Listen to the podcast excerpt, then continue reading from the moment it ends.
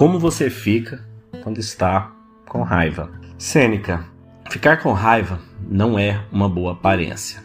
Sabemos disso porque vemos como as outras pessoas ficam feias quando ficam bravas.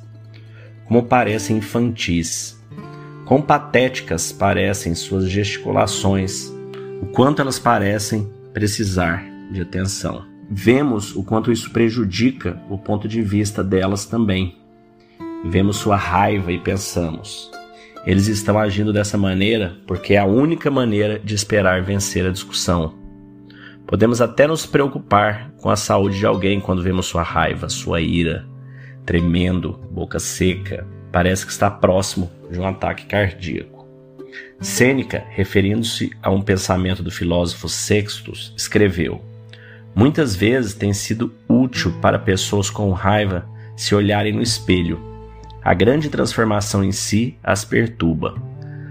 Eles não se reconhecem mais, mas quão pouco de sua verdadeira deformidade foi exibido na imagem refletida no espelho.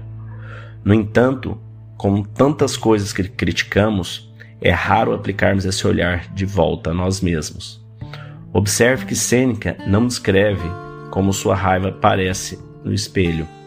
Na verdade, quase em nenhum lugar do seu ensaio sobre a raiva, ele discute seu próprio temperamento e os problemas que isso lhe causou. Seu trabalho hoje é olhar no espelho, pensar em como a raiva não faz jus a você, o quanto ela o transforma e o deforma, quanto você permite que ela tome conta. A raiva não é uma boa aparência para as pessoas, o que torna muito improvável que seja uma boa aparência para você. Portanto, não perca mais tempo pensando em suas más escolhas. Se corrija agora.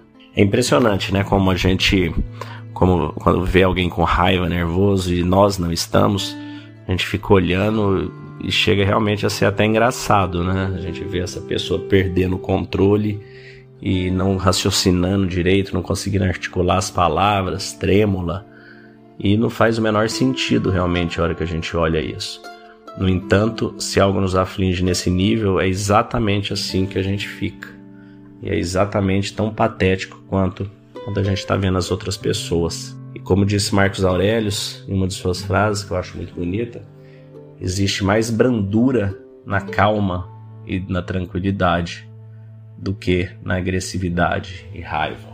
Então, as pessoas, principalmente homens, acham que muitas vezes manifestar com raiva o nervosismo, isso é algum sinal de masculinidade. E esse conceito hoje está errado.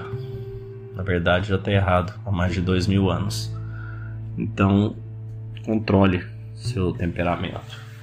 Mantenha, trabalhe para manter a sua tranquilidade, o seu equilíbrio. Isso é fundamental para a sua vida e para as pessoas ao seu redor. Calma da mente é conexão, é intencionalidade, foco por uma vida que vale a pena ser vivida. Acreditamos que a sociedade está enfrentando desafios significativos, com níveis alarmantes de ansiedade, medo e depressão. Acreditamos que a cura está dentro de cada um de nós e nosso propósito é ajudar as pessoas a encontrarem a serenidade mental como o primeiro passo para reconectar consigo mesmas e alcançar o bem-estar do corpo da mente e da alma. Acreditamos na transformação individual para a cura coletiva. Dentro da Calma da Mente, nós oferecemos um programa baseado em uma filosofia com mais de 2.300 anos, o estoicismo, apoiado em técnicas de meditação e visualização validadas hoje pela neurociência e pela PNL. Nossa missão é fornecer ferramentas e recursos para que as pessoas encontrem calma interior e vivam com propósito, intencionalidade e foco e conquistem uma vida que vale a pena ser vivida. Para saber mais, entre em calmadamente.com.br ou no QR Code que deve estar aparecendo para você aí e escolha o melhor plano para você, para sua empresa e para sua família.